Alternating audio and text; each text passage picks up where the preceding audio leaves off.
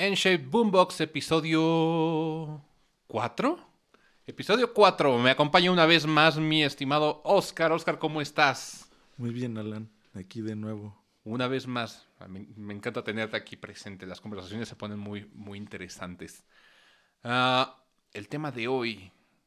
Vale la pena presentar así los temas del tema de hoy. Es tal, tal, tal. Pues no sé, como todavía sigue siendo un... Sí, sí son, son pilotos todavía. Digamos, querido público, que son pilotos todavía. Ah, pero hoy- o- siempre, siempre busco temas como un poquito más generales y que, puedan causar alguna, alguna discusión. No polémica, pero sí discusión. Eh, entonces, siempre tengo así como mi, mi temario. Tengo un temario. Pero hay gente con la que puedes debatir o, discutir un tema con un poquito más de profundidad.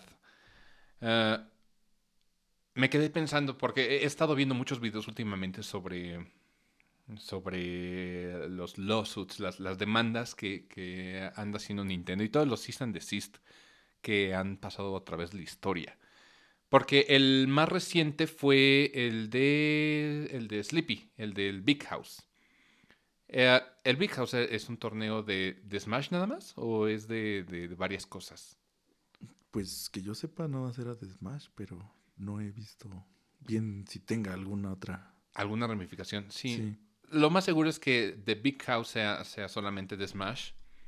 Qué feo, estoy hablando de un tema que, que- que no conozco al 100% sobre el, el Big House, pero el, el punto es que Nintendo le envió un Cease and Desist. Cease and Desist es como una, un consejo legal para detener tus actividades y dejar y echarte para atrás y, y no, no liberar un producto que pueda entrar en conflicto con, con los intereses económicos de Nintendo.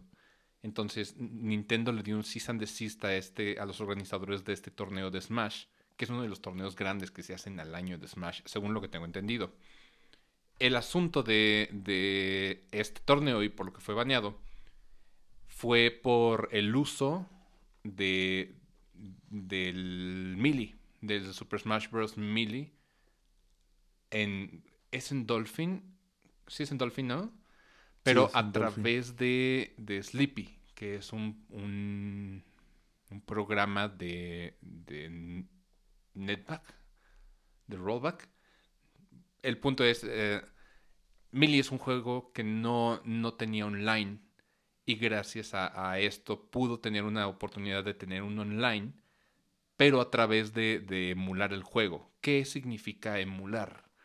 Emular significa jugar un juego que, que tal vez no posees físico a través de un programa en computadora, ah, normalmente en computadora, que, que te permita jugar juegos de una consola.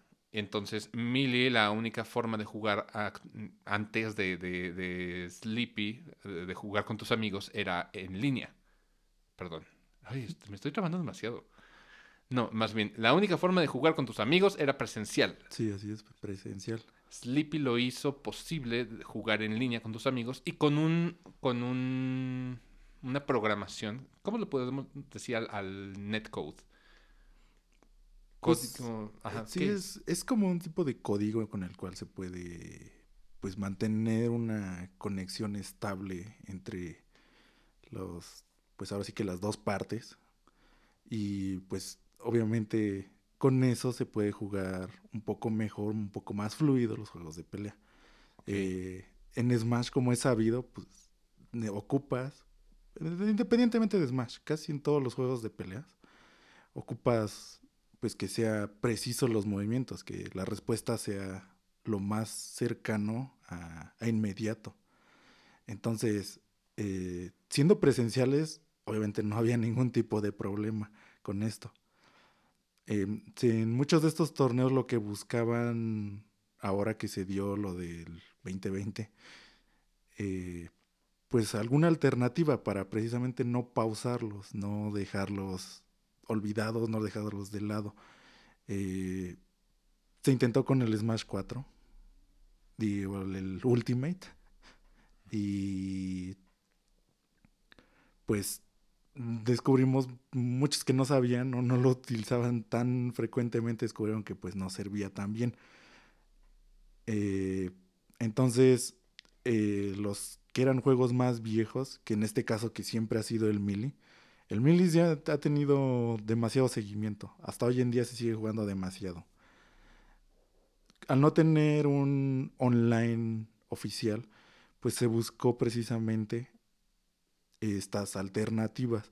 Ahora, el problema de esto fue que para Nintendo no está muy bien visto, nunca ha estado muy bien visto la emulación como tal. Creo que para ninguna ninguna compañía ha estado bien visto porque finalmente ah, es una cuestión de propiedad intelectual. o sea, es una y pérdidas para ellos porque obviamente pues te permite conseguir todos esos juegos eh, pues gratis. Gratis, sí, porque hay, hay páginas enteras donde te permiten descargar los, los, se le llama ROMs. ROMs son los juegos digitales. Sí, es precisamente donde se dumpea la información, lo que es conocido en ese medio, sacarlo, toda la información de los juegos y poderla compartir. Ahora sí también se ha llevado una campaña bastante fuerte sobre esto, eh, en diferentes etapas. Uy, de toda la vida. Sí, ¿eh? siempre se ha buscado alguna forma para evitarlo y pues hay compañías que sí se han mostrado muy pesadas al respecto. Y hay otras que más que nada lo ven como ayuda a ellos o lo bonito de la fanbase que luego les hacen tributo a sus juegos. Eh, por eso, en este caso del Season Disease que hace Nintendo, siempre lo han criticado porque no ayuda a su imagen como tal, porque siempre dicen que está, se puede decir que callando ese apoyo que aún muestra la comunidad a juegos que ya Nintendo, pues, para él ya están olvidados, de cierta manera. Eh, ha pasado con varios títulos, ha pasado también con el, este caso del Metroid Prime eh, digo, del Metroid, este... El, el remake, el del, remake del, Return of the Samus, el segundo Metroid. Ándale. Ah, este, eh, este es uno de los casos uh, frescos, entre comillas, porque ya no es nada fresco. Yo... Sí, pero es como el que también tenemos aún, este, pues seguimiento que se, se nos queda de que está, fue hace poco. Sí, o sea, antes de, de, de, Sleepy este fue como otro sonado. ha habido varios, ha habido varios. Uh, pero este es uno que porque lo, vivimos en, carne propia, porque en, su momento un creador, eh, un, programador, hizo un remake del segundo Metroid. Uh, un, Metroid es un juego de Nintendo, uno de los, juegos insignia. Y, él decidió hacer un remake con gráficos de, del Super Metroid o de los Metroids de, Game Boy Advance que son hechos por sprites. Sprites son arte en píxeles. Uh, y Nintendo decidió hacer un cease and desist, o sea, pedirle que dejara de distribuirlo y de, publicitar su, trabajo. Uh, este, este, este asunto fue siempre sin fines de lucro. Él difícilmente decía, compren mi juego. Él, él no vendía el juego. Pero Nintendo siempre se ha visto muy agresivo con sus políticas de propiedad intelectual. Como lo dije la vez pasada, eh, Nintendo es el Disney de los, de los videojuegos es una compañía que, que, hace tanto dinero y cuida celosamente su propiedad intelectual. Sí, y pues precisamente eso es lo que está pasando ahorita con Smash. O sea, porque realmente también algo, no estoy seguro, también no quiero estar difamando, pero algo de lo que pienso yo es que obviamente lo que le está tirando es a que más gente consuma el Smash Ultimate. Porque pues ese es como el mercado de hoy. O sea, eso es lo de hoy eh, forzando esto, pues obviamente el Ultimate sí tiene online, sí tiene su servicio, entonces sí. es, es, que es, debatible, es funcional el, servicio online, pero gracias a que no está tan bien programado el, el, el juego para, para, funcionar en línea con todos los, los lags y delays que existen, no, no se juega igual. Hay cierto, cierto retraso entre los comandos que tú haces. Y como dijo Oscar, es un juego de peleas, tiene que ser preciso. Entonces, no se juega igual presencial que, que en línea. Sí, sí, por eso es lo que te menciono. O sea, realmente a eso es como lo que busca, eh, pues en de cierta manera, pero no puedes hacerlo en un juego que tiene, pues, tanto seguimiento detrás como es Mili. o sea, Mili no se puede replicar. No puedes replicar lo que es para muchísima gente y muchísimos de los jugadores de Mili. Ese, ese gameplay, esa sensación que tiene el Mili a un cualquier otro Smash. O sea, todos los Smash son muy diferentes, todos. Y casi todos quieren que sea un Mili los Smash. Ya no se puede, o sea, ya realmente no se puede. Ya tenemos que dejar de paso también eso, de que Mili es Mili y Ultimate, pues es Ultimate. Cada uno tiene sus pros y sus contras. Pero sí, ahorita es mucho esa polémica de, de por qué. Pero sí, como lo mencionaste, es eso, que realmente Nintendo ha sido muy celoso siempre con su con sus licencias, con sus cosas. Y es que aquí la piratería siempre ha existido. Eh, porque esto ah, es piratería. Nos subimos todos al barco de la piratería en, algún momento. Todos hemos pirateado algo por cuestiones económicas o por cuestiones pues, económicas. es, sí, cualquier pretexto que, o sea, o cualquier el chiste es que... Sí, todos nos hemos subido al, siempre, siempre ha estado ahí. Creo que, creo que todos los gamers en algún punto de nuestra vida, bueno, por lo menos los, los que tienen nuestra edad, nos hemos subido al, a la emulación. porque aquí es, es, cuestión de emulación. La emulación es piratería.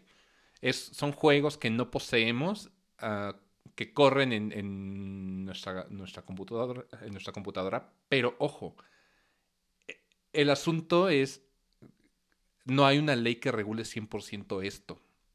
Porque todavía en copyright digital de, juegos todavía no se regula tanto. Ni siquiera aquí en México y mucho menos en Estados Unidos. Hay como muchas áreas grises de la emulación. Entonces aquí viene algo interesante. Los programas de emuladores son legales. Porque este es un programa, digamos, de, código abierto que, distribuyen al público. Incluso lo podrían vender. Sí, que alguien, pues alguien hizo. O sea, realmente es un programa que alguien hizo, le pertenece, a, alguien. Y, son legales, completamente legales. Porque aparte de todo, lo maravilloso es que no utilizan eh, el código de la consola original. Que eso también genera ciertos problemas a la hora de, correr el juego, pero hay emuladores muy avanzados. Creo que Dolphin es, está muy potente, que es el emulador insignia de, de GameCube, de Wii. Creo que Dolphin corre Wii U. Creo que sí. Creo que la última versión. Dolphin ya corre Wii U. Entonces, Dolphin es el emulador de, juegos de Nintendo por excelencia en PC. Y, y, el emulador es totalmente legal. Lo que no es legal son los ROMs, los juegos. Porque para, para que puedas jugar un juego, digamos, tú tendrías que comprarlo. Y ni siquiera tú teniendo el juego físico estás avalado o protegido por la ley de vaciar su información. Este es un área gris porque no se ha regulado el vaciarlo. O sea, no puedes, no se sabe si se puede o si no, pero en caso de, de un juicio podría ser un duelo muy encarnizado al que nadie se quiere meter. El, el asunto es, la emulación ha existido desde hace años. Yo empecé mi vida de gamer emulando juegos de Super Nintendo. Ahí yo no tuve un Super Nintendo per se, yo jugaba Zombies Ate My Neighbors, maravilloso juego, eh, en, en, mi computadora. Ahí corría Zombies Ate My Neighbor y jugaba con un amigo en el mismo teclado. Y así fue como, como, como conocí los juegos de Super Nintendo en realidad, porque yo no tenía acceso a, una consola grande. Y a partir de esto, hubo gente que empezó a sacar juegos piratas, porque supongo que yo no soy programador como, como, como Oscar, que sabe más de, de, todo este lenguaje, pero supongo que a partir de un ROM tú puedes vaciarlo a un disco o a un cartucho. Sí, pues eso es normalmente lo que ya después se traduce a piratería como tal. O sea, ya, ya lucrar con esa que alguien más hizo. Sí, y durante la época del PlayStation 1 y del, del Game Boy, Game Boy Color no le tocó tanta piratería, aunque sí había piratas como de multijuegos y cosas así. Sí, pues recordemos las versiones de Pokémon. Uy, sí, esas fueron pirateadísimas. Pero el punto es, ah, siempre ha existido Solamente que el- antes las compañías les representaban pérdidas muy grandes. Aunque también, al mismo tiempo, irónicamente, hubo compañías que se beneficiaron mucho de la piratería, que gracias a la piratería sus ventas de consolas subieron así en exceso. Prueba de ello, el PlayStation 1. Sí, eso es innegable. O sea, lo que es generación PlayStation 1, PlayStation 2. Todo el mundo tenía juegos piratas. PlayStation 1 no llegaron juegos o no llegaron tantos juegos físicos aquí a México. No existían tantos juegos físicos. Difícilmente yo vi una, una tienda de videojuegos con juegos de, PlayStation. Casi siempre eran de, de Nintendo. Incluso en el mercado secundario cuesta trabajo encontrar los juegos de PlayStation, los discos negros. Yo no los encuentro. O sea, son, son raros. No, sí, es muy... Siempre ha sido muy raro que alguien tenga juegos originales o que te dijera, tengo juegos originales de PlayStation No, 1. no, El PlayStation 1 era, era tu amigo o tu primo que tenía su PlayStation 1 con un chip y tenía una montaña de discos piratas que compraban en el tianguis a 10 pesos. Esos eran tiempos. Y, y sí, ¿no? O sea, y es innegable, o sea, realmente el éxito, mucho de eso, que Sony hoy en día, pues obviamente no lo dicen, nunca lo... Ah, no, no lo van a reconocerá, jamás. No, no, no. Pero sí fue mucha influencia eso que pasó realmente, porque sí, o sea, todos esos juegos eran full piratería. Sí, sí. Y si tú tienes un juego o un disco negro, es porque tienes mucho varo, amigo. Sí, eso no existía. La mayoría era, piratería y el PlayStation 1 se benefició de eso en grande. Creo que había incluso más consolas en venta en el mercado, más PlayStations que juegos originales de. Y, y eso le, le ayudó a Sony increíblemente. Aunque sí quedaron traumados, hay que, hay que admitirlo, porque también el PlayStation 2 lo empezaron a piratear durísimo, durísimo. Y aunque PlayStation 2, eh, la manera de atacar de, de Sony el, el hecho de la piratería fue empezando ellos a sacar juegos más frecuentemente de, de PlayStation 2 aquí en México. Sí, pues fue ya cuando, igual hablando ya de en esa época, ya era cuando el mercado ya había crecido pues Ah, más, mucho. ya, ya era más reconocido, ya más gente, ahora sí sabía lo que era eh, como tal entrar al mundo del Sí, gaming. del gaming.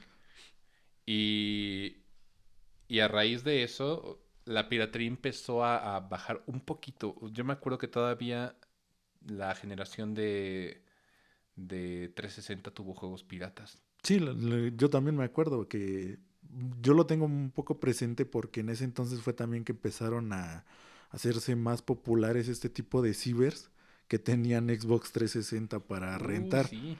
Entonces, normalmente esos cibers eh, pues no tenían juegos los originales. Y sí, yo, yo recuerdo mucho eso, que los rentaban, tenían lo que eran los Gears, eh, Halo. Halo. Entonces, pues sí, se hizo también bastante popular en el 360 tenerlo pirata. Oye, hablando de cibers, ¿ha sido Arena o el que está en, en Town Square? ¿O qué, qué concepto es ese? ¿Tienes idea? Pues yo como lo veo es que quieren seguir popularizando este tipo de lugares, pero ya con una presentación un poco más, pues, ahora sí que, ¿cómo decirlo? Profesional, no sé, Ah, No sé, o- más elegante. Estaría padre, ¿no? O sea, el, el rentas tu, tu consola y que te vayan a servir los nachos ahí. Estaría padre. A mí me, gusta el me gustaba el concepto de esos cibers, de esos, de esos lugares de renta de consolas. Y, y sí, pues eso supongo yo que lo que buscan estos nuevos lugares, porque como hemos, sí se ha sabido, por ejemplo en Corea, que es eh, un poco más el ejemplo de que rentan computadoras para hacer cuentas de League of Legends y que porque allá Órale. se hace... O sea, hay lugares donde sí realmente ha crecido demasiado este tipo de rentas. Pero bueno, ese ya es como otro tema Otro también. tema. Ay, sí extraño los arcades. Ah, pero, re- regresando al tema. me encanta cómo nos desviamos del tema así. ah, Es que hay mucho de qué Es que siempre normalmente sale como que un poquito se empieza a salir y pues da que comentar. Más, eh, más que nada es por tanto que hemos vivido, tanto que hemos experimentado, Ay, la nostalgia. que pues realmente por eso nos se sale un poquito de... Pero el chiste es que siempre regresamos. a- Somos viejos, discúlpenos, escúchenos. Ah, pero sí, o sea, la, la piratería todavía duró hasta, hasta épocas del 360. Seguramente si tú tienes eh, entre 19 años, seguramente te tocó un, un Xbox, tal vez sin piratería ya. O, o sí todavía estaba fuerte en el 360. Pues en el 360 había, estaba como mezclado. Porque realmente había gente que ya compraba puro original. Sí, aún existía gente que, que prefería tenerla pues realmente para piratería, para puro usar así. Y como te decía, eh, me salió este tema porque en ese tipo de negocios pues le salía mucho más rentable. Sí, comprar juegos piratas. Tenerlos piratas. Sí, claro. Y... Pero bueno, regresemos una, una, una generación. Me, me, fui muy lejos a, a Xbox. El hecho de la, de la piratería creo que sí ciscó un poquito a Sony en, en cierto punto. Pues es que realmente a todas les ha hasta cierto punto. El asunto es cómo, lo han, cómo lo han, abordado para contrarrestarlo. Porque hoy en día ya se empieza a, a ver mal el, el, hecho de que tú piratees un juego. O sea, sí. de que tú compres piratería ya se ve mal. Lograron, lograron ese efecto. Pero la cuestión es cómo. ¿Cómo logras que dejen de consumir piratería? Y es que la piratería hay, hay una cuestión. Es conveniente por el precio. Sí, y por, como habíamos dicho, por ejemplo, en emulación, es, pues, si tienes una computadora y te corre bien, pues es sí, gratis. Pues, sí, claro. Que, que, realmente la emulación es compleja. Yo sí. hoy en día ya casi no me meto a manipular todas las opciones de un emulador porque se me hacen muy complicadas. Yo no sé moverlo un emulador, no sé toda la terminología y creo que ese es el, el asunto están diseñados para ser así. O sea, los que van a emular juegos son gente que sabe cómo moverle para aprovechar su computadora. Y sí, es así normalmente. Y pues, por ejemplo, hay unos que el, aún si lo llegas a usar, eh, te das cuenta que también ha avanzado demasiado. Ah, o sí. sea, ya es, no es como antes, cuando recién empezábamos a ver cómo funcionaba esto, que era de vas, pones, cargas un ROM y fin. No, como dices, realmente sí tiene más capas este ya estos conceptos de emulación y de los cuales también es un tema interesante eso, que gracias a ello han salido juegos. Eh, el caso de, de, Undertale, por ejemplo. Es que definitivamente lo que decía Toby Fox, perdón que te interrumpa. No, sí, está bien. Uh, lo, que, lo que decía no me acuerdo, un, un desarrollador de juegos de, de, de, de, la comunidad indie, es que gracias al hecho de que pudieron emular y conseguir los datos, el código fuente, o sea, lo que compone el juego en sí, lo que lo hace funcionar, es como muchos de ellos aprendieron a programar o a hacer juegos. Sí, pues es que de ahí sale su pasión de... Y por eso Undertale está basado mucho en una modificación de Earthbound. Earthbound es un juego de Nintendo. Impresionante que no hayan, no hayan censurado a Toby Fox. Es que fue más que nada porque no usó, eh, por así decir, personajes de, de Earthbound. No usó ningún tipo de assets de Earthbound. Wow. Entonces, lo que precisamente eso es lo que busca la mayoría de los que hoy en día se dedican ya sea a modear o tomar de inspiración algún juego que no se parezca a nada. Por eso realmente Undertale no lo pueden decir ni tachar de nada, porque sí, quizá en algún momento de su desarrollo usó algún tipo de assets o algún tipo de, de Earthbound. Sí, sí. De Earthbound. Pero ya cuando salió como tal, ya siendo un juego, le busques por donde le busques, no, no tiene ningún, simplemente es un parecido a, y sí se ven las referencias a, y se Sí, ve todo. aire. Entonces, sí, pero no pueden tacharlo absolutamente de nada porque es suyo, es su producto, es su creación ya. Pero nació Sí. de, de Earthbound. O sea, si, no, si alguien no hubiera pirateado Earthbound o Mother, creo que mm, Undertale no hubiera, no hubiera sucedido y tal vez Toby Fox no sería Toby Fox. Irónico que Toby Fox hoy en día trabaja muy, muy cercano a Nintendo. Sí, y es por eso, o sea, y también hay muchas anécdotas de eso, de mucha gente que ha gracias a esa como ingeniería inversa que han logrado descifrar cómo son las consolas de Nintendo, han conseguido trabajo allí en Nintendo. Algunos, o sea, porque Nintendo también es hermético en eso, y, ha, baneado gente por utilizar versiones modificadas. y más de eso pasaba en años mucho antes, cuando sí algo quería pasar, pues también había, hay muchos documentales y eh, videos donde te cuentan esas anécdotas, porque sí, si aquí las nos ponemos a decir es mucho. Y quizá no recordemos tan bien los puntos claves, pero pues sí es también muy buena forma recomendar ver esos, esas historias, esas anécdotas que hay. ¿Ya viste el documental de Netflix? No, no lo he visto. Tienes que ver ese documental. Hay, hay datos muy interesantes. Otros que vamos a debatir y que va a ser de, no, no es cierto. Es, así no pasó. Ese no es el, el mayor exponente, pero eso es como más más personal, pero hay cosas muy interesantes, incluso sobre, sobre gente que modificó un juego y Nintendo contrató. Creo que este es uno de los, de los puntos que, que, van a aparecer más adelante. Uh, sí, el, el hecho de, de, de, hacer ingeniería inversa sobre los juegos sí ha hecho que la escena indie florezca. Pero también la emulación a mí se me hace importante porque es una forma de cuidar legado de juegos. Sí, y también de eso han hablado mucho ahorita que lo mencionas. Sí. Que es una forma de preservar esos juegos. Y es que son juegos que, que existieron en la antigüedad y no han sacado una versión nueva de ellos. Y probablemente no lo hagan por cuestiones creativas, legales o, o decisiones corporativas un ejemplo, eh, regreso a Nintendo. Pobre Nintendo. Amo Nintendo, pero, pero Nintendo es una de esas compañías merciless. No tienen piedad con, con cuestiones de propiedad intelectual. Mother 3, la, la, continuación de Earthbound. El mundo no, no conocería Mother 3 porque Mother 3 es, es, uno de esos juegos de, de, culto que América solo pudo jugar gracias a una traducción por un fan.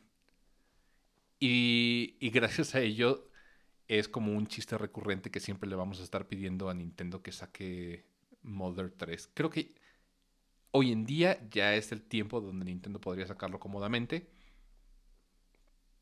Pero Nintendo no, o no quiere o ya no puede por, por propiedad intelectual o propiedad creativa. Creo que Shigesato Toy no sé si tenga algún alguna palabra o, forma de decir no, no lo, no puede sacar sin mi permiso, mi consentimiento. Y Mother 3 es uno de esos juegos que, fue preservado gracias a la emulación.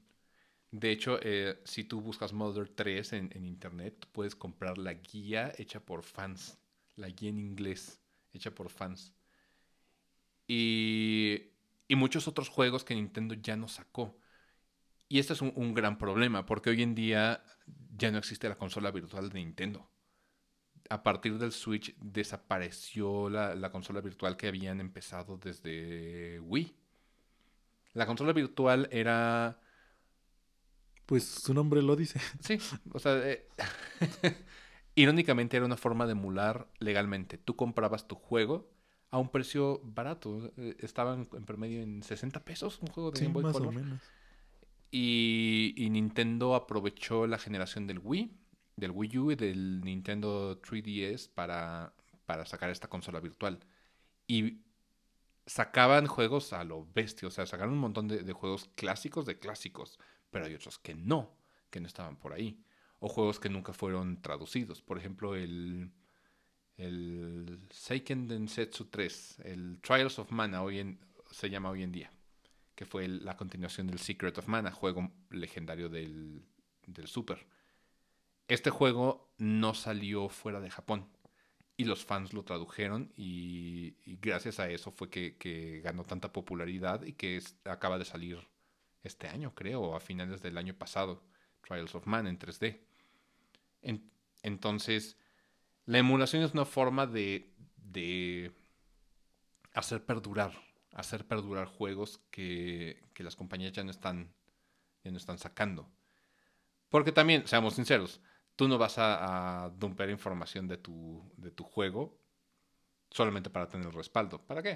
Pues sí, o sea, uno es como de, pues lo tienes y mm, estás seguro de que no le va a pasar algo malo. O sea, cabe la posibilidad Ah, de, claro, pero, claro, pero pero no es como muy, muy de a frecuente que pase. no, y mucho menos com- como para decir cómo restaurarías tu juego. No, no hay forma de, de redumpear, ¿o sí? O- por ejemplo, tu Conker, el Conker Bad for Day de, de 64 es una de las joyas que tiene Oscar. Lo tiene todavía con caja y manuales. Ah, dense un quemón. Pero imagínate que, que ese Conker le pasó algo y tú dumpeaste la información. Tú podrías comprar un cartucho virgen de, de 64 y redumpear ese... Pues yo no creo que sea tan sencillo. No, no, no lo es. Entonces, realmente si, si vaciabas la información de, de un cartucho, de un juego, era para utilizo- utilizarlo digitalmente. Sí, y pues eso es lo que, para lo que se usaba y para compartirlo ya posteriormente, que Sí. era para lo que la gente más lo usó. Sí, definitivamente. O sea, no podemos excusarnos con, con proteger o respaldar el juego. Eso no, no es realista. Pero sí volver a jugar juegos que, que no fueron relanzados. Y aquí viene, viene un asunto. Ahorita se están poniendo de moda las, las consolas de emulaciones. Y sí, realmente pegaron bastante desde Sí. que Nintendo puso la propuesta, porque hasta eso Nintendo fue el que la, la empezó. Con el NES Mini, ¿no? Sí, así es, el Sí, pero- NES Mini. los chinos eh, hoy, hoy en día aprovecharon y tienen, tienen consolas dedicadas a sea, aquí tengo, sostengo una en mis manos que puede emularte desde juegos de, de Atari hasta Game Boy Advance, que son juegos relativamente sencillos o, ligeros. Entonces, puedo volver a jugar muchos de, los juegos que, no podría jugar eh, eh, hoy en día, porque no están en ninguna consola virtual. No tengo manera legal de, de comprarlos. Y luego también muchas veces, ah, dejando también un poquito de eso, eh, conseguir muchos de esos juegos es muy caro. Ah, sí, O sea, hay juegos, precisamente retomando ese tema que ya habíamos dicho, de... Hay títulos, cartuchos que hoy en día su precio se ha catapultado increíblemente. la gente no te cree que, que son una inversión. O sea, tú guardas un juego y tú dices, nah, no van a subir de precio. Por supuesto que sí. Hoy en día hay juegos de GameCube como el, el Mario Sunshine, el Thousand Year Door, el mismo. Algunas versiones de, de, de Zelda, El Fire Emblem también. Fire Emblem. ¿A cuánto se vendían los juegos en aquel entonces? ¿Tú te acuerdas? Pues yo, yo sí los compré. En ese entonces, a mí me costaba un juego nuevo como 700. 700 de de, GameCube. de GameCube. Ok. O sea, recién salido, así que dijeras, acaba de salir. Eran más o menos como 600, 700, es lo que me acuerdo que costaban. Los de Wii, ¿cuánto, cuánto costaban? Los de Wii al principio aquí en México costaban lo mismo, pero fueron subiendo. Después como a un, a un año ya costaban 800. Después costaron 900. Pero no, Y- ellos, esos no superaron los mil. ¿o sí? No, creo que el más caro ya fue, llegó a 900. Hasta ahí creo que se quedaron. Tengo entendido eso. Porque ya a partir de Wii U ya sí rebasaban mil, mil cien. Ya Switch entró directamente a 1200. Sí, así es. Por eso es lo que yo digo, que en ese entonces los juegos eran caros para... Y hoy en día ya casi llegamos al doble de Sí. cuando costaban en ese entonces. Pues yo compraba juegos de Game Boy Color a 500 pesos. Fue uno de los más caros que compré. Eran 400, 500. Bueno, yo no lo compré, me lo compraban mis papás. Pero pero, sí, luego- Eh, eh, llegamos a ese punto en el que eh, muchos de estos juegos, por ejemplo, que comprabas, eh, hoy en día son o muy raros, por, ya sea porque fue poca producción o sea lo que haya sido, no se preservaron tantas copias servibles. eh, y lo quieres jugar, la única forma es con algún tipo de emulación sí. porque realmente es muy raro conseguirlos. Y si lo consigues, te va a salir muy caro. Sí, ah, regresando a tus juegos de, de GameCube, el, el Sunshine llegó a costar cerca de dos mil pesos. El, el Thousand Year Door también se infló a, a cerca de dos mil pesos. Juegos como, como mi Shin Megami Tensei. O sea, de repente yo me meto como por curiosidad a ver cuánto han subido mis, mis Sí, pues, juegos. Mi par de Shin Megami Tensei 4, yo los compré en aproximadamente 700 cada uno. Era lo que costaba el, el juego de, de 3DS en aquel entonces. El 4 me costó 400 porque lo compré de uso. Hoy en día esos juegos usados ascienden los dos juntos a 4 mil pesos, o sea, 2 mil cada uno. Entonces los juegos suben y se vuelve prohibitivo. Sí, pues hace poquito también hubo una noticia, no sé si la viste, lo del Mario 3 que se vendió a no sé cuánto alcanzó la subasta, que ha sido el juego más caro, creo que se ha Incluso vendido. que las primeras copias del, del primer Mario de NES. Sí, sí, sí, Sí. lo leí. Y pues por, e- o sea, realmente a eso vamos. Que o sea, hay juegos que no hay otra forma de conseguirlos. Eh, ya sea por eso, porque hubo muy pocas copias, no salieron de Japón, o hay muchas razones. Y esa es como hasta cierto punto una forma válida de poder disfrutar de esos juegos. Sí, porque también las compañías no hacen, eh, no toman acciones para, para aminorar este tipo, de impacto en el mercado secundario.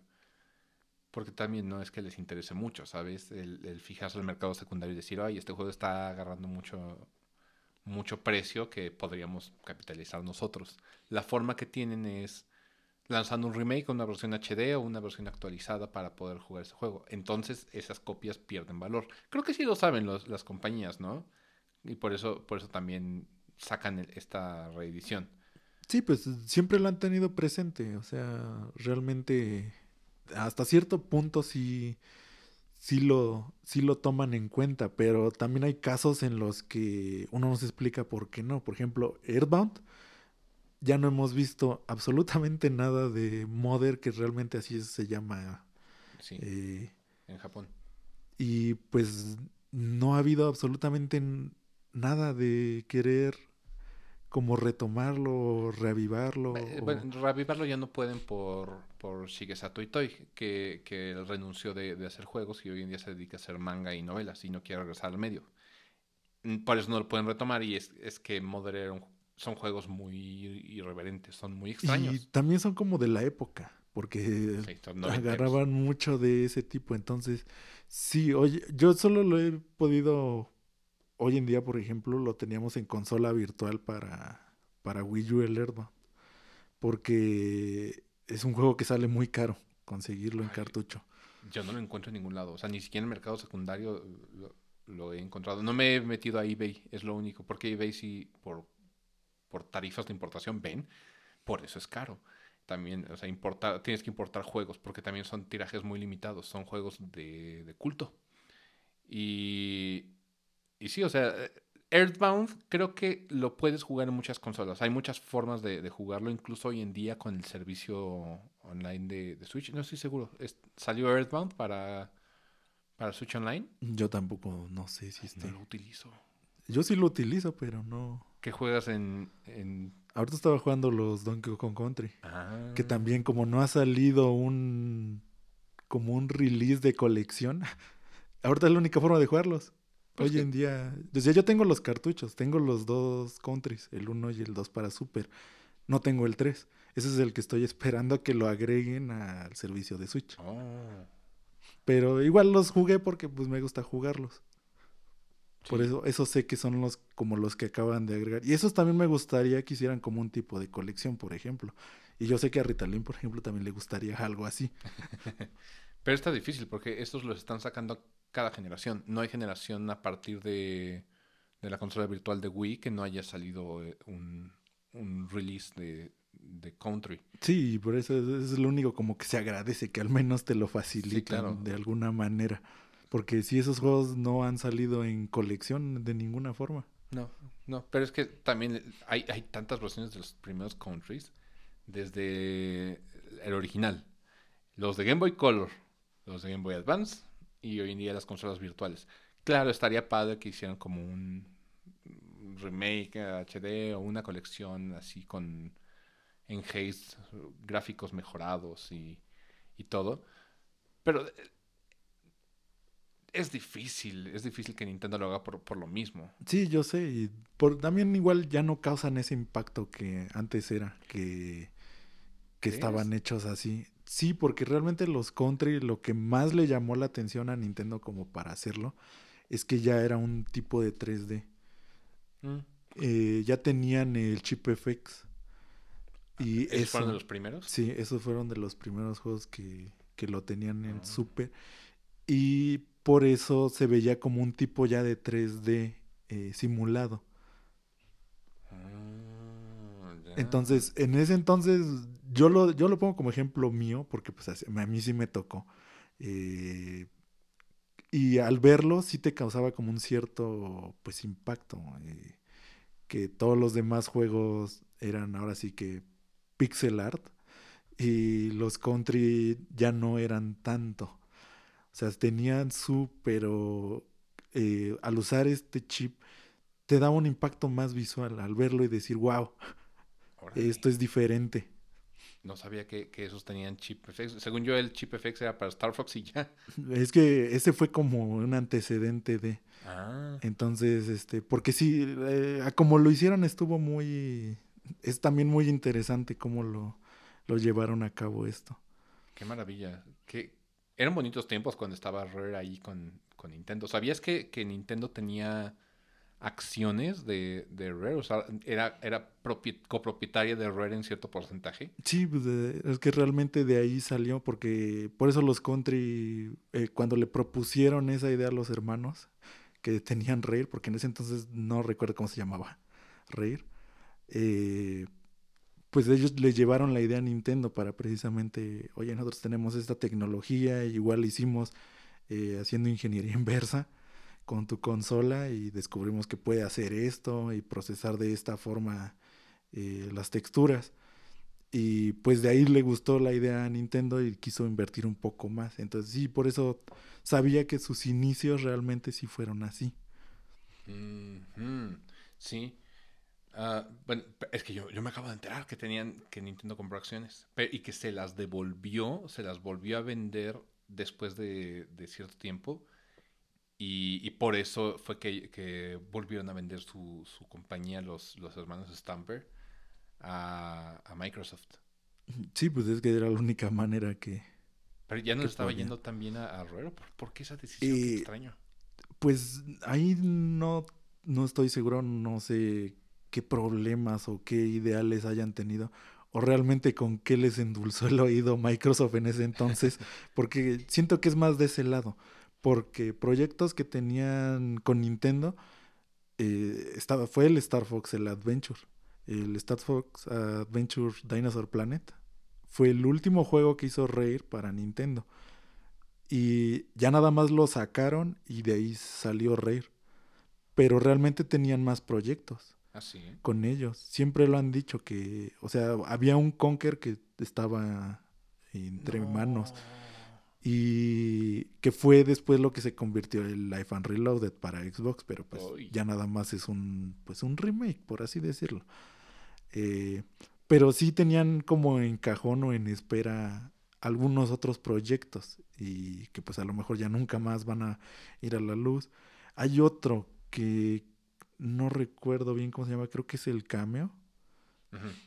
Ese juego iba a ser para GameCube y terminó siendo para Xbox. Y por eso, o sea, había, hay varios títulos que realmente sí mm, tenían como esa idea de seguir con Nintendo. Y lo irónico es que los Stampers se salieron. O sea, ya Sí, ya después de un tiempo de... Es que Microsoft era muy también... era opresivo. Sí, era muy opresivo con sus... Phil Spencer siempre se me, se me ha hecho un tipazo. Eh, ah, es que hoy en día ya es diferente el cómo maneja el cómo maneja todo Microsoft. Pues por eso la adquisición de Bethesda hoy en día ya no fue como que, uy, a lo mejor se va a ir para abajo. No, ya es como un, pues, pues qué bien para Bethesda, porque realmente Sí, Microsoft está haciendo buena chamba. y ya se nota, o sea, ya no es en esa época como cuando adquirió Rare, porque sí cuando adquirió Rare fue muy Pues no supo qué hacer. Y sí no supo qué hacer con Rare. O sea, simplemente quería a Rare, güey, como parte de ellos y De allí en fuera no supieron qué hacer con ella y se fue para abajo. Pero nadie sabe en sí qué pasó. Ay, quería Donkey Kong, Phil Spencer, no se le hizo. no venía en el paquete. No venía en el paquete, lo siento, lo siento, propiedad de Nintendo. Oye, ahora que, Nintendo y Xbox ya son amigos, ¿crees que llegue a salir algo de Nintendo en Xbox o, lo pues, ves viable? Pues realmente una de las cosas que decían y que quería mucha gente es que regresara Banjo. O sea, algo nuevo de Banjo. Pero, un Banjo, Banjo, sí, real. para, para Nintendo, o sea. Para ambas. Pero me refiero, ¿tú crees que Nintendo le, le vaya a ceder propiedad intelectual de Nintendo ah, Microsoft. No creo. Eh, porque no ha pasado aún. Y, y, Microsoft, pues sí, ya, ya le pasó varios. Sí, o sea, desde Cuphead hasta Ori. Sí, por eso es como que no. Qué trácala.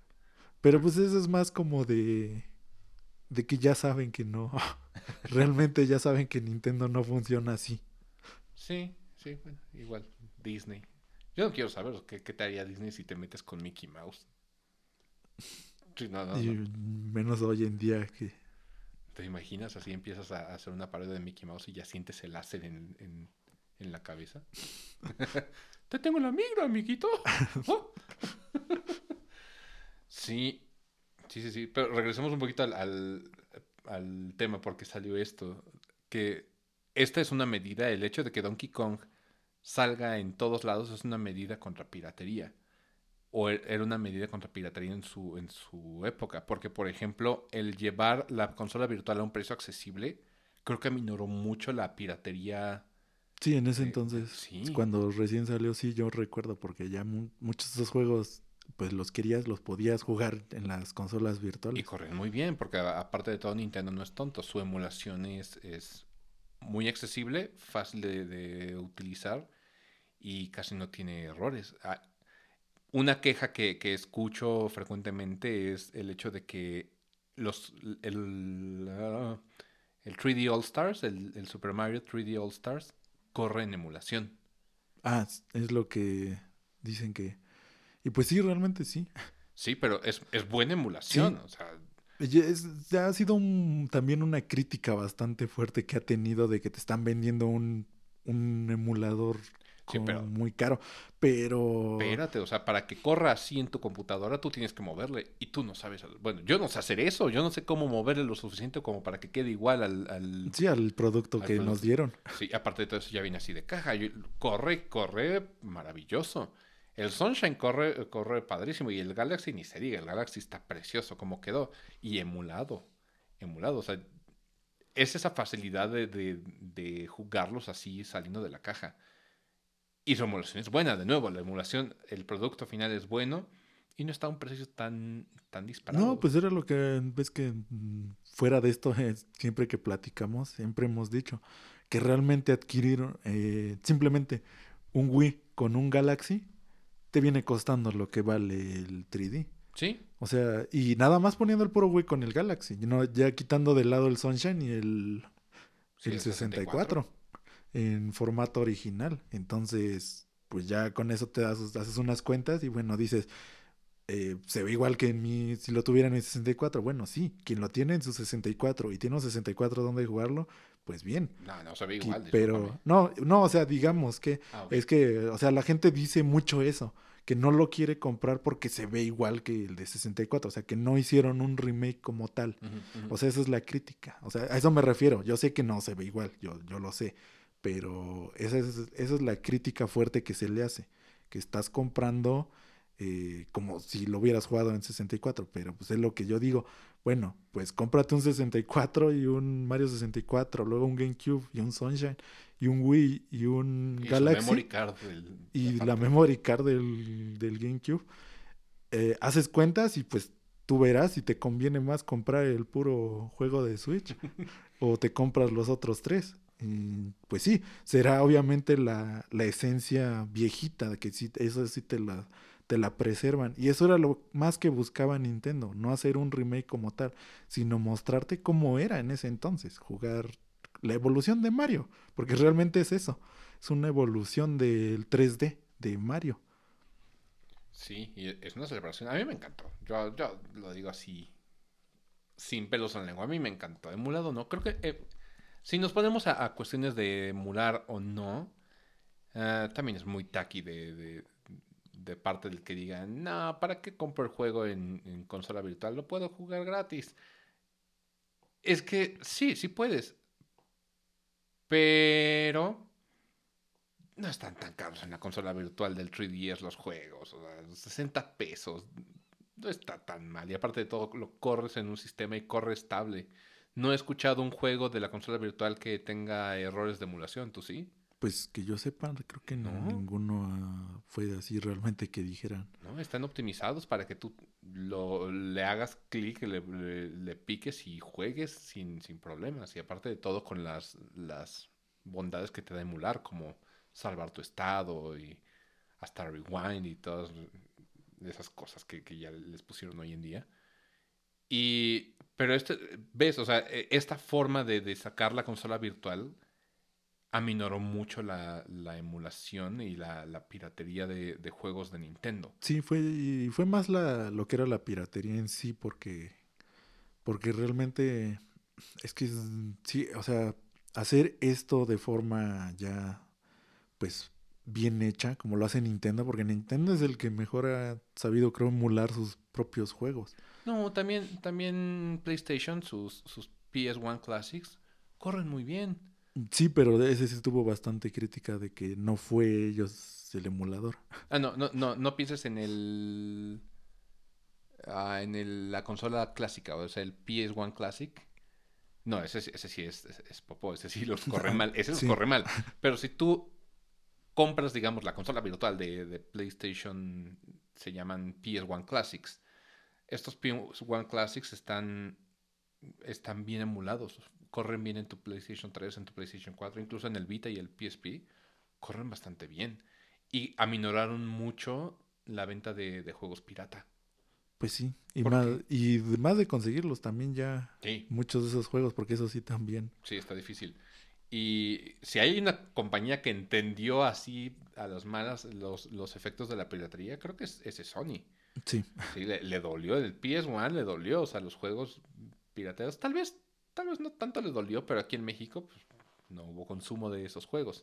De PS2 todavía, PlayStation 2 todavía, todavía siguieron pirateándolos. En el PlayStation 3 fue donde dijeron, ¿saben qué? Dáselos, dáselos. Porque, ¿Por qué emulamos y por qué, por qué ah, utilizamos estas vías? Por comodidad y conveniencia. Encontrar los juegos, jugarlos accesibles. ¿Qué dijeron? Vamos a un punto medio. Te los vendo baratos, te los vendo y que los puedas correr ya no en tu computadora, ya con un control, ya en, un sistema PlayStation. corren bien, ya no tienes que configurar nada, simplemente igual le picas y juegas.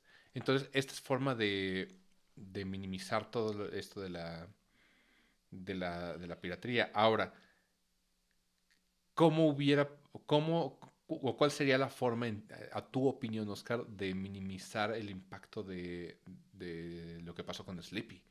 Porque ahorita hay un trending topic en Twitter, siendo hoy 28 de noviembre del, del 2020 que fue el Save Smash. Sí, ha sido bastante, bastante sonado desde, desde que pasó, que también han puesto el de Free Millie. Free Millie. Y entonces, pues es que es muy difícil realmente porque yo más que pertenecía a la comunidad de Smash, ya ahorita no soy tan activo realmente, pero sí, eh, pues sí me causa como un cierto eh, dolor de cierta manera, porque, porque sé cuánto le gusta a la gente, sé que hay mucho fan que eso es lo que más le gusta hacer, lo que más le gusta jugar. Y la, comunidad de Y el cómo lo comparten, porque siempre ha sido así. O sea, la comunidad de Millie siempre ha sido muy amigable en este tipo de aspectos. Siempre ha querido como llamar la atención de la gente, demostrarse abiertos a que aprendas a cómo es todo esto. Sí, porque Emilio es muy querido dentro del mundo de Smash. Sí. Sigue vivo incluso en, en Evos. O sea, sigue, sigue habiendo eventos de Smash, Super Smash Bros. Melee en, en la Evo. Hasta que llegó Ultimate y dijeron, ok, te, te dejamos meter Ultimate si quitas Melee. Pero hasta entonces el Melee es tan querido que, que, hicieron en los tiempos del Super Smash Bros. Brawl, hicieron Project M. Entonces, para, para los veteranos de, de Melee. Es una subcultura enorme. Estaría padre luego recomendarles los, los videos documentales sobre los, los dioses del, del Melee, les llaman, que son ahorita los, los que son portavoces de, de este movimiento de, de Save Smash. Sí, pues como mencionas, este pues yo no sabría realmente cómo actuar, o sea, algo así. O sea, la decisión que tomaron, obviamente, pues sí, de cierta manera está bien que la hayan hecho. Se entiende por cuestiones legales y de, de su patrimonio y eh, no está, no está bien que, que se incentive o que se, se, se fomente el utilizar software que es ilegal. A final de cuentas es ilegal. Sí, pues es, a eso es a lo que regresamos, que, que sigue siendo algo ilegal y pues de todas formas sigue siendo de Nintendo. O sea, Nintendo puede hacer lo que quiera. O sea, si no les da permiso, eh, pues es que no hay otra forma, no hay que hacer. O sea, simplemente es eso, es acatar eso. Y pues ya lo, lo más que sigue después es en este momento esperar, porque yo sinceramente no creo que Nintendo vaya a cambiar de opinión por más que, que vea que es trending y, y todo lo que ha pasado. ¿Sabes lo que podría hacer Nintendo y sería, sería una decisión interesante? Darnos una compilación All Stars de, de Smash. ¿Por qué no? O sea, con, con rollback netcode como lo, lo, pide la gente. O sea, es, es lo que quiere la, la, la gente o la, los fans de Melee que siga vivo de alguna manera. Sí, es que es lo que más, yo lo que más he visto desde siempre que me metí a esto en Smash, es que lo único que pide realmente la comunidad es que los reconozca Nintendo. No piden más, no piden mucho más. Que de cierta forma sientan ese apoyo de que pues muchas veces gracias a ellos pues sigue habiendo Smash como tal porque sí la comunidad ya creció mucho, ya es muy grande. Pero Nintendo nunca los ha reconocido como tal. Sí, los eventos que hacen no son tan, tan relevantes, no le da apoyo tampoco a, los pro players de, Smash. Sí, así es, o sea, sí los ha invitado a algunos ah, eventos y, o sea, los tiene presentes. Pero como tal, yo nunca he visto un apoyo así tan grande como de, de un eSport porque realmente Smash pues es un eSports a fin de cuentas. O sea, hay gente que tiene patrocinios, hay eventos grandes de Smash. Sí, pero hechos por terceros. Sí, así es. Y e, eso es yo lo que más he visto normalmente en la comunidad. No piden mucho, lo único que piden es que Nintendo los reconozca. Sí, y aunque sea como una ayudadita a un torneo grande eh, ya monetizado, estaría, estaría padre. Porque hasta el momento sigo viendo a MK Leo echándose sus taquitos de frijolitos. Pues sí, pero Leo es, pues independientemente, Leo es bastante buena persona realmente. Y como siempre hemos dicho, pues es... a, mí, a mí me alegra que esté en el lugar donde está porque se ha esforzado bastante. Eh, y sí, sí reconozco que está, que está ahí porque se lo merece. Pero creo que estaría bien que le a gente como, como Mewtwo King, como Hungry Box, que son los de los dioses del, del Mili, tal vez al Lefen no, Lefen no me cae tan bien. Pero a los dioses del, del Mili estaría bien, uh, y no solo a los dioses, también todos a la, a la comunidad de Mili, estaría bien que Nintendo les, les diera algo como para fomentar que, que Mili siga vivo. Porque a mí me gusta Mili, no juego Mili porque no tengo manera de, y tampoco es que me, me incentive a a, jugarlo, pero lo veo, veo todavía los torneos de Mili. Y es su, su subcultura, su subcultura, así como el rockabilly, que, que todavía hay, hay, gente que compone como rock viejito. El Mili es un, un rockabilly, el, el, Mili es el rockabilly del, de los juegos de, de, peleas, así como Street Fighter 2. ¿Y qué hace, qué hace Capcom para, para ayudar a eso, saca todavía versiones de Street Fighter 2. Ujú. La última Y- fue el, la que salió para Switch. Ajá, no me acuerdo cómo se llama, pero sí, o sea, sí sigue sacando esas, si no es en compilación, al menos de alguna u otra forma, sigue sigue vivo. estando ahí. O sea, y sabe que, sabe por qué y, está ahí. y puede seguir conviviendo el, con la escena de Street Fighter eh, 5 sin problema. Sigue existiendo gente que, que está muy metida en el, en el 2. O sea, Sí, es que te digo que es- esto es más como cuestión de enfoque, que, que desde un principio Nintendo nunca lo vio como algo competitivo Smash. Eso es como que sigo pensando. ¿crees incluso Ultimate que se siente ya, ya más encarnizado? Sí, pero este ya fue como, o sea, desde que lo empezaron a hacer en el 4, era más como de a fuerzas que de que ellos lo quisieran como tal. Sí, todavía ves a Sakurai renuente a ver Smash Pues como un juego. yo sí sigo pensando que, que no está tan a gusto con que, con que sea considerado un eSport. Oh, qué feo. Porque es que no me explico de otra manera por qué no, no, no hay ese apoyo. No hay ese apoyo como un tipo... eh, se nota un poquito más en, por ejemplo, en Splatoon.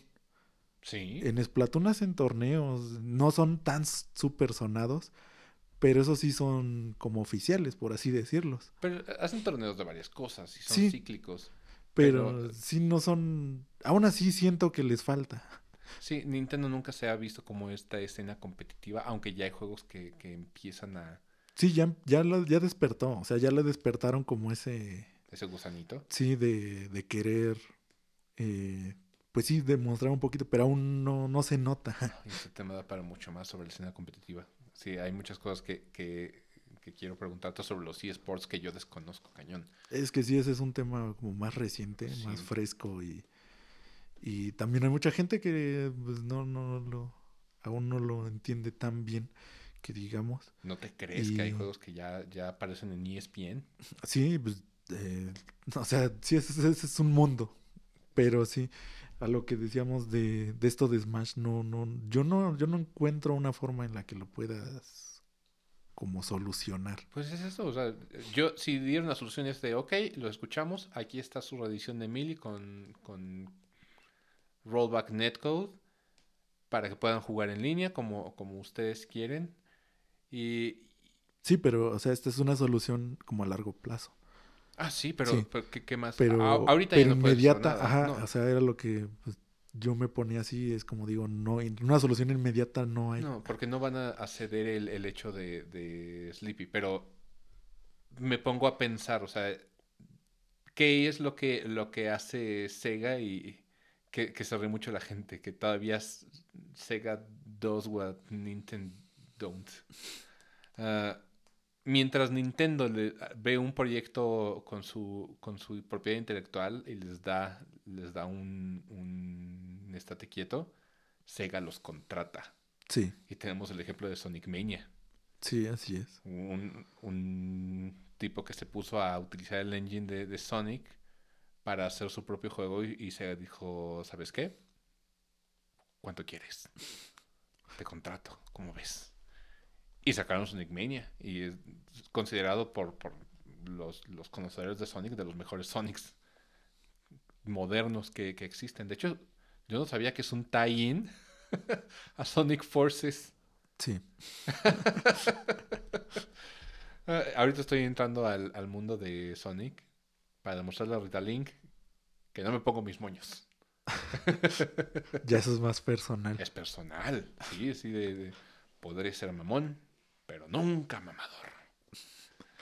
Y, pero es eso, o sea, qué, qué inteligente Sega de decir, oye, qué brillante tu idea, vente para acá. Lo mismo podría ser un Nintendo de, oye, Sleepy está, está chido, está funcionando padrísimo. Vente, lo, hace- lo hacemos juntos, lo monetizamos, lo cobramos y así le damos un- una solución a largo plazo a la gente de verdad. Eh, puedo entender, por ejemplo, el Cease and Desist del AM2R, que fue el, el- el remake hecho por fans del, del Metroid 2.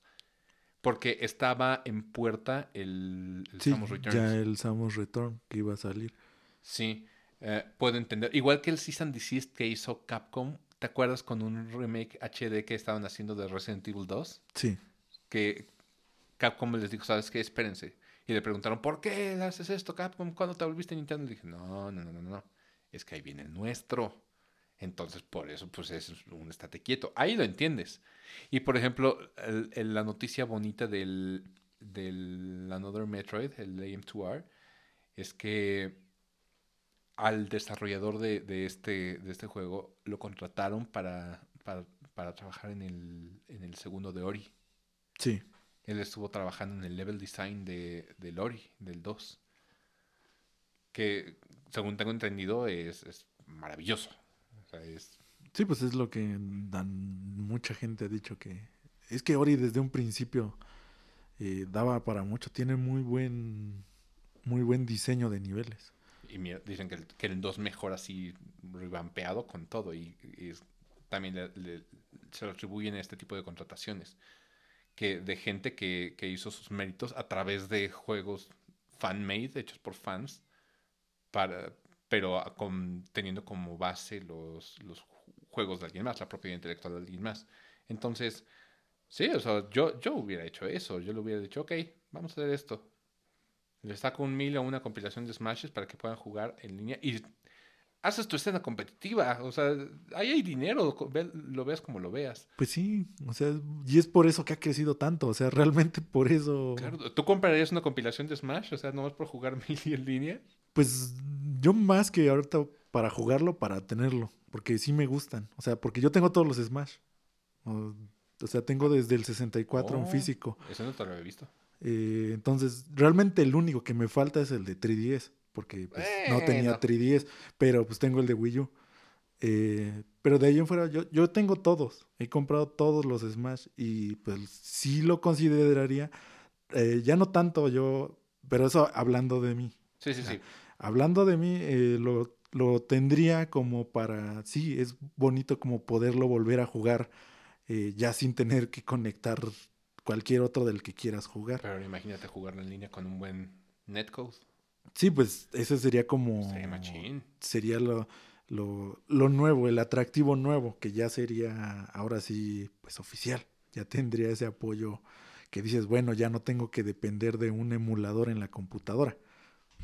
Claro, y ahorita con, con la situación de, de, de la pandemia, yo veo lejano el que vuelva la Evo, por ejemplo. No sé si, si la Evo va... Y más por problemas que ha tenido. Ah. Ves que también aparte de eso, eh, todo eso ha sido un problemón.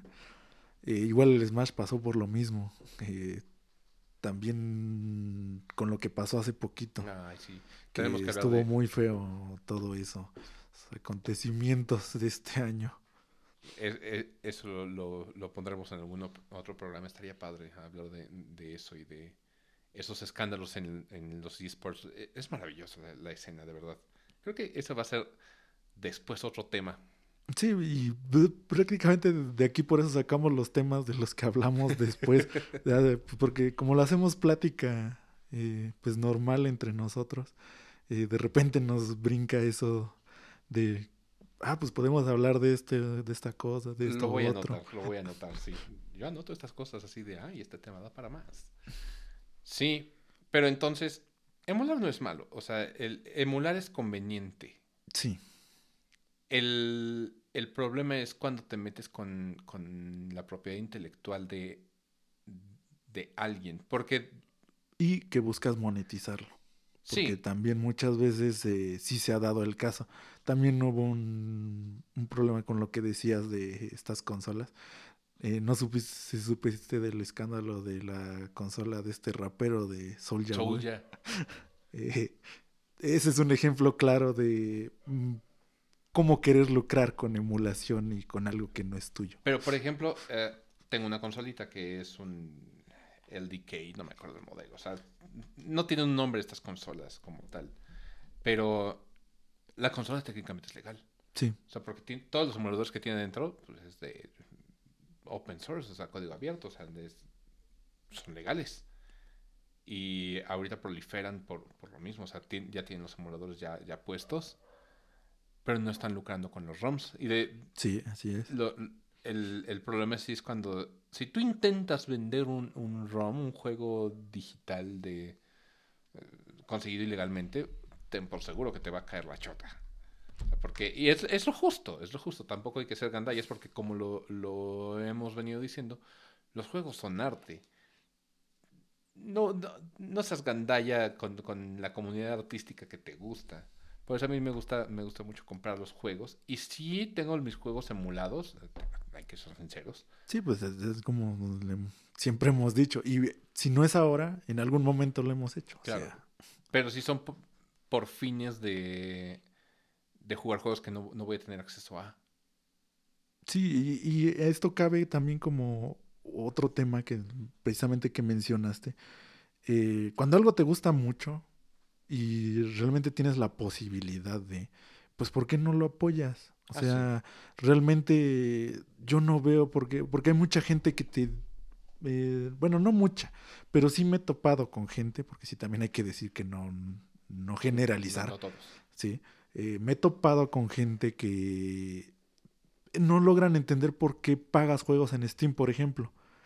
Eh, porque pues ese ejemplo de ya yéndonos de consola a lo que es PC, Steam es muy Eh, pirateable. sí, o sea, todos los juegos de computadora hay gente que no ha comprado ni uno. O sea, todos lo tienen, lo tienen pirateado, todo. Pero es que eso es ser gandalla, porque los Sí. juegos de Steam son baratísimos en las, en, en las ventas. Por cierto, hoy 28 todavía sigue la venta de, de Cyber Monday. Eh, pero, eh, Pero sí, o sea, yo me, y yo sé, o sea, a ti te causa igual, yo creo el mismo, como que dices, oye, ¿cómo? eso es ser gandalla, porque son juegos que te salen en 50 pesos. O sea, 50 pesos los ahorras en una semana de a dos pesitos por tres, dos, bueno, háganla cuenta ustedes. Ahorita no, no tengo mis matemáticas frescas, pero es Sí. barato. Es sí, muy barato. oye, o sea, y hay siempre Y ofertas son y, juegos triple A, son juegos, Ajá. son juegasísimos. o sea, y por- te dan la facilidad de que realmente, pues, si tienes una computadora que te los corre, eh, pues no necesitas una consola como tal. O sea, yo lo he visto como eso, como un tipo de herramienta para conseguir juegos que antes no tenía acceso porque no tengo la consola. Y como han llegado a Steam, a mí me ha facilitado mucho el poder probar esos juegos. Ya no necesito conseguir la consola como tal y el juego. Y a mí me... Por eso me agrada tener juegos en Steam que no están en las consolas que poseo. Eh, pero sí me ha llegado como esa gente que...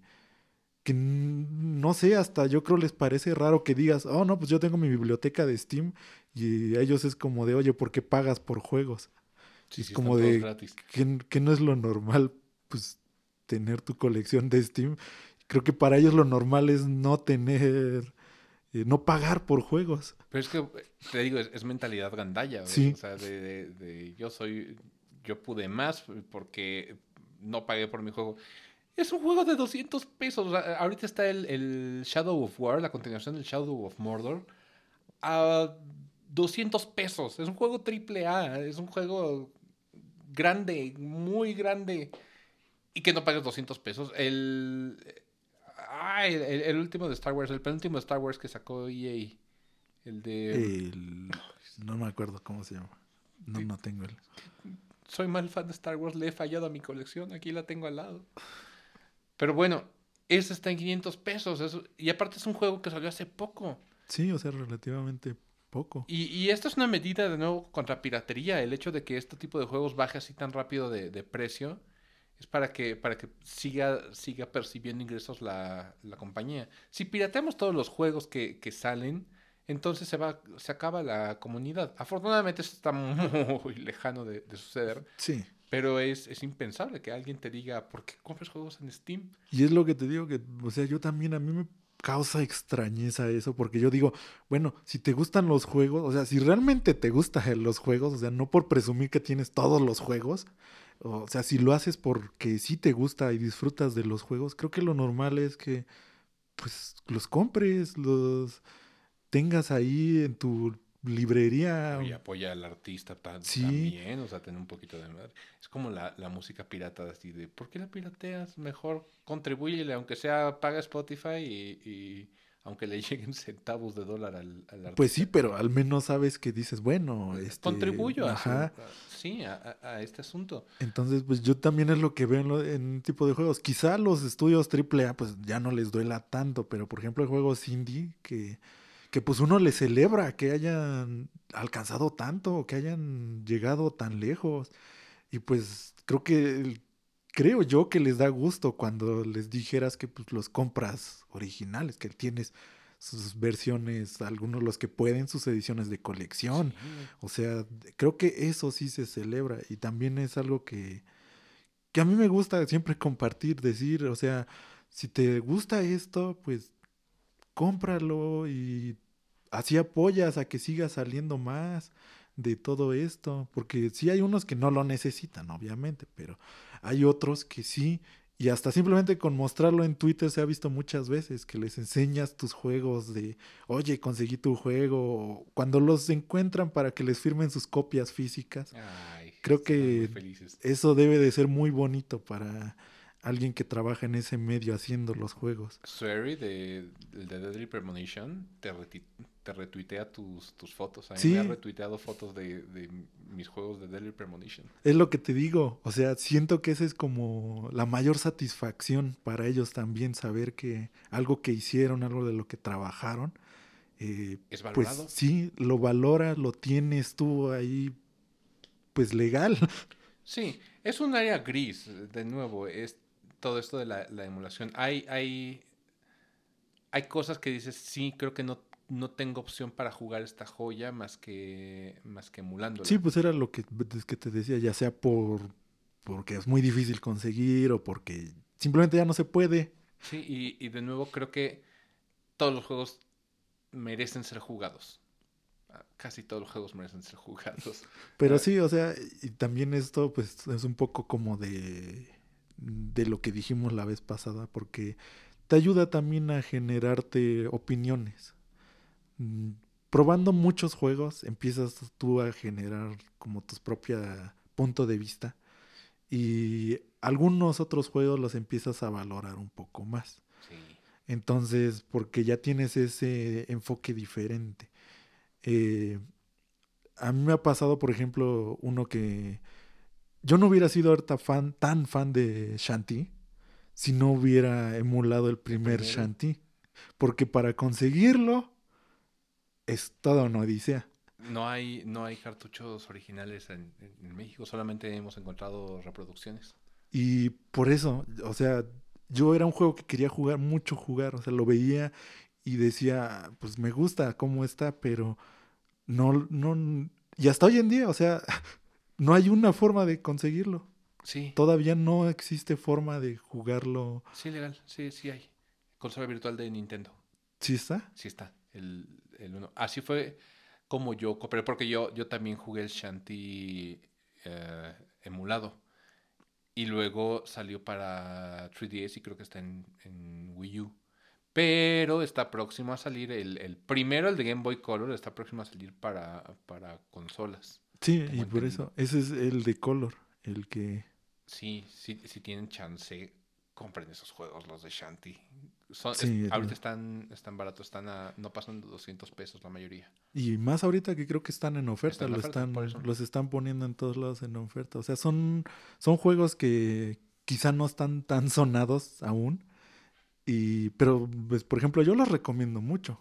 Yo Ah, siempre sí. los he recomendado mucho. Desde que jugué el primero me encantó. Yo, yo llegué a Shanty por ti, precisamente. Sí, pues casi a todos los que les he mencionado, no, a- no así, este, pero antes sí me pasaba mucho que decía, no, pues, ¿qué es eso? Eh, ya ahorita ya es un poquito más reconocida la franquicia. Pero sí, o sea, ese es un ejemplo muy claro de que si nunca lo hubiera emulado, Si no lo hubieras jugado. no lo hubiera jugado, no lo hubiera conocido y ya hoy en día pues no me importaría tanto los que están sacando. Sí, es cierto. A veces la piratería te puede llevar a, a- a ser conocido bastante. Yo creo que eso le ayudó mucho a, al- a Shanty, porque era un juego de nicho y que no sale en, en casi ningún lugar. O sea, más, más bien era Game Boy Color y, y muy pocos, muy Sí, pocas copias. Y en, es que en Game Boy en Color fue porque Fue el salió al final, o sea, salió re- realmente al final. Y ya de ahí, pues las copias que se vendieron, que son muy pocas. Y de el segundo, el... Risky's Revenge. El Risky's Revenge solamente salió en la biblioteca de DSi. Sí, O sea, imagínate, eh, eh, casi nadie compraba juegos de DSi. no, y menos en ese entonces que también era como que no tan común aún comprar digital. Si alguien compró juegos de DSi, por favor déjenlo en los comentarios. Porque yo no supe de nadie. Comprabas juegos de, digo, puntos de Nintendo, pero para comprar juegos de Wii, Sí, no de DSi. Y luego salió este segundo, el Director's Cut salió para, para iOS. para ellos. Incomodísimo de Sí, jugar. a por más no poder. Sí, pero así yo fue como lo, lo jugué. Sí, yo también. Así Sí. lo, lo jugué. Hoy en día acaba de salir también el mes pasado para, para todo. Para Switch, para PC. Entonces ya pueden jugar los juegos de Shanty en todos lados. Pero este es un ejemplo claro. O sea, hay juegos que, que tal vez, tal vez no hubieran sido tan reconocidos si no los hubiéramos emulado hasta morir. Como Mother, por ejemplo. También, exactamente. O sea, es- sí pasó muchi- mucho para que este tuviera ya el reconocimiento, porque esos juegos son muy reconocidos. No, sí, sí, sí. Es, es esta broma hasta le llegaron a Reggie cuando, cuando era presidente de Nintendo of America. Cada, cada ratito el de, ¿y el Mother 3 cuándo? Ya era chiste, ya hasta él hacía chistes él mismo. Pero, pero sí, emular no es, no es malo, pero tampoco hay que ser gandalla. Esta es la... Sí, es por eso que te quería poner también como el otro lado, porque creo que hemos mencionado mucho el... Sí, el, el lado bueno, o sea, sí, eh, entiendo. Sí, no hay, no está mal cuando es justificado de, ¿sabes qué? No, no, no tengo otra forma de jugarlo. No, no, no puedo pagar dos mil pesos por jugar el, el- la continuación del Fire Emblem de, de Cubo. ¿El Radiant Down? O... eh, Path of Radiance Path es el of de Radiance. GameCube y el Radiant Down es el de Wii. El de Wii.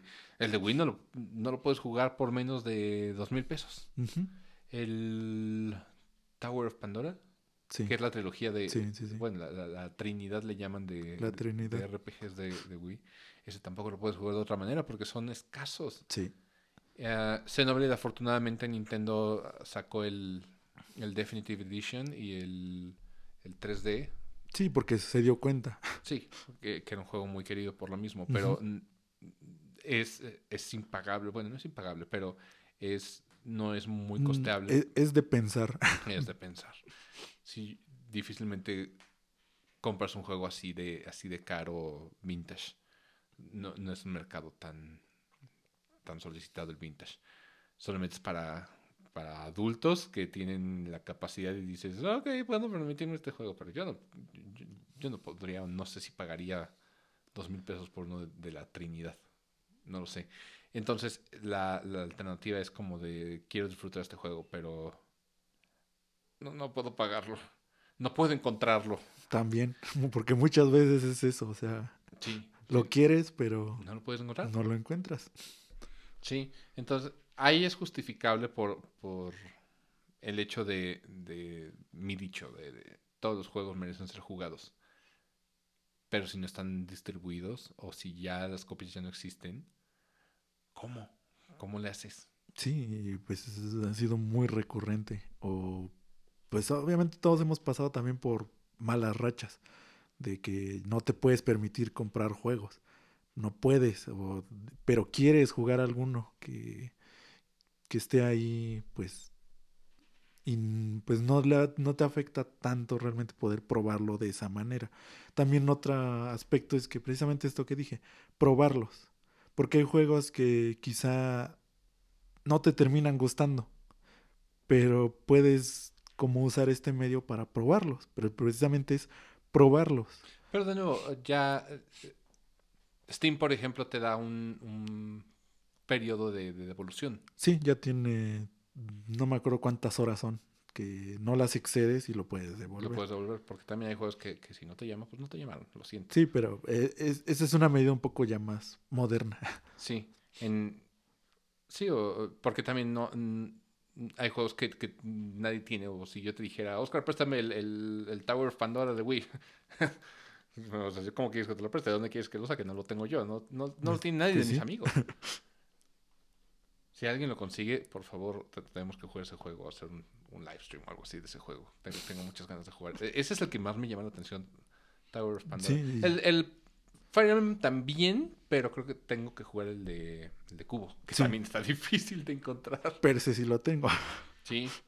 En una de esas Nintendo con el res- resurgimiento de, de Fire Emblem, ¿lo saca? ¿Quién sabe? Pues ¿Ya ves sacó que el uno? ya sacó el 1, que también nunca había salido Me dieron de, ganas de, de Japón. Me dieron ganas de comprar la edición, pero la, la edición de colección no trae el juego físico. En realidad lo único que tiene es como todo decorativo. Entonces estás Pues- comprando el puro libro de arte, el- la reproducción del cartucho de cristal y dices, no, no lo necesito. Puedo jugarlo por 130 pesos. Pues sí. Sí, por eso te digo que hay mercado para todo. Hay mercado para todo. O sea, eh, también es indiscutible. Hay gente que le gusta tenerlo ahí, y- aunque pues no se pueda jugar. O sea, tenerlo ahí y simplemente es eso. Pero, pero sí, o sea, realmente hay juegos que sí te ha pasado alguna vez que dices, no, pues sí lo quisiera tener. eh, pero cuando lo buscas, pues Está imposible. no hay de dónde. Imposible, sí. Entonces, pues, hoy no tengo moraleja. Normalmente escribo como una moraleja de, de- de esto, pero creo que no hay una moraleja que, que pudiera ser moral. Y más, más bien lo que hemos estado diciendo y como poner en contraste Sí, eso. es, ha sido como todo. Sí, sí. Es que normalmente yo, yo acabo así con una, una frase que digas, una frase aquí que deje claro todo esto. Hoy no la tengo eh, porque es un tema que no, no puede quedar en una sola frase. Solamente es apoyen, apoyen a la industria, sean conscientes de, de lo que consumen y cómo lo consumen. Eso siempre lo decimos. Ajá, ajá. Y, y no sean gandallas. No sean gandallas. Hasta la próxima.